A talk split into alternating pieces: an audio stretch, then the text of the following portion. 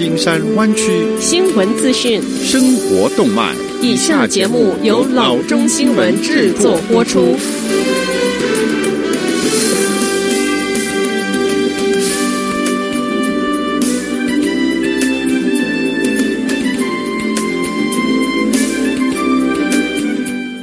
各位听众，大家好，欢迎来到老中广播电台的节目，我是君君。我们首先来关注今天的旧金山湾区地方消息。联邦 FDA 从二月六日开始，开始全面性对加味电子烟实施限制，以遏制未成年人吸电子烟。但毕竟魔高一丈。联邦禁令只对重复性使用厂商，好比说 Juul 有效，对抛弃式一次性使用产品却没有辙。一些家长、研究人员和学生都在警告，这些便宜又容易在便利商店和加油站买到的一次性电子烟，Puff Bar、Stick 和 Fog 等品牌，还是贩卖粉红色柠檬水、蓝莓冰和热带芒果等口味。纽约的 Mount Sinai 医学院烟草研究员兼儿科医生 Karen Wilson 说：“他们非常容易获得，而且似乎已经成了新的热门商品。FDA 承认加味限制确实不适用于自备的一次性产品，而仅适用于使用预装有尼古丁溶液的烟弹式可填充产品。”该局的基本推理。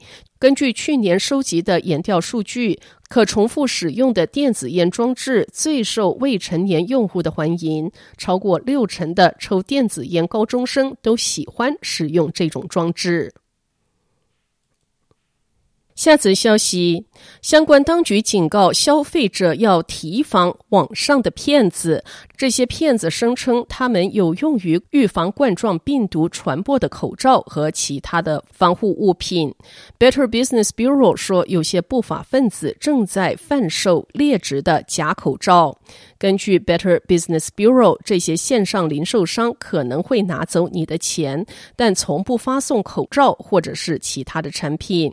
还有人可能会套取你的信用卡资讯。Better Business Bureau 在一份声明中说，在最糟糕的情况下，这些网站事实上是不法分子用来窃取你个人和信用卡资讯的一种途径，因此你可能会遭受身份盗窃。Center for Disease Control and Prevention 说，口罩并不能为公众提供太多的保护。健康官员说，全美只有少数报告病例，公众接触病毒的可能性是非常小的。所以，从本质上来说，戴口罩是浪费时间，但这样做也没有坏处。下则消息。已经失控的湾区房地产危机可以追溯到科技泡沫开始之前，一直到一九七零年代。当时地方城市开始繁荣，税收也随之而上，然后出现游戏规则改变者，那就是十三号提案。University of San Francisco 法学院教授 Tim Iglesias 说：“这个提案限制地方政府每年可以提高财产税的幅度。十三号提案导致急需现金的城市将更多的土地用于商业用途，这样他们可以征收更多的销售税。这意味着获得更多发展的是零售业，而不是密集型的住宅。”伊格莱西亚说。然后是建造住房成本增加的问题，高额的影响费迫使开发商建造更昂贵的住房，因为只有购买这种住房的消费者才可以消化成本。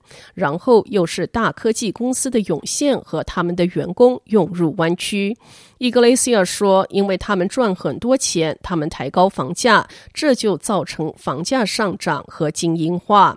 湾区没有一座城市能够像 Oakland 那样迅速重建社区，建筑起重机总是此起彼伏，忙着新建公寓楼。”即使是单人公寓，都会从三千元的租金水准起步。而就在这一些公寓下，街道两旁都是帐篷和房车，他们是那些被高房价挤出市场的人的最后选择。欧克兰市长 Libby Sharp 说：“在为辛勤工作的家庭提供足够的保障房方面，我们遭遇系统性的失败，这是我们必须改变的。”湾区住房危机是一场持续十年的缓慢风暴，在风暴的注视下，中产阶级家庭为实现拥有住房的美国梦全力打拼。五十万元帮不了你多少，Castro Valley 的居民说，对人们来说，这已经是一大笔钱了。他的伴侣不仅依靠银行帮助买房子，他们还请家人和朋友一起帮忙。他表示，我们真的必须利用我们的社区关系和我们的家庭，帮助我们拿出百分之十的首付款。伊格雷西亚说：“市场驱动型住房政策行不通。”他说：“州、县和地方领导者需要采取更大胆的措施。”他表示，地方政府可以对多户住房进行更多的分区，可以简化多户住房审批的过程。他说：“当中产阶级关心某件事之时，政客们就会关注。”好的，以上就是生活资讯。我们接下来关注一下天气概况。今天晚上湾区各地最低的气温是四十四度到四十五度之间，明天最高的气温是六十度到六十九度之间。好的，以上就是生活资讯以及天气概况。新闻来源来自 triple w dot news for chinese dot com 老中新闻网。好的，我们休息一下，马上回到节目来。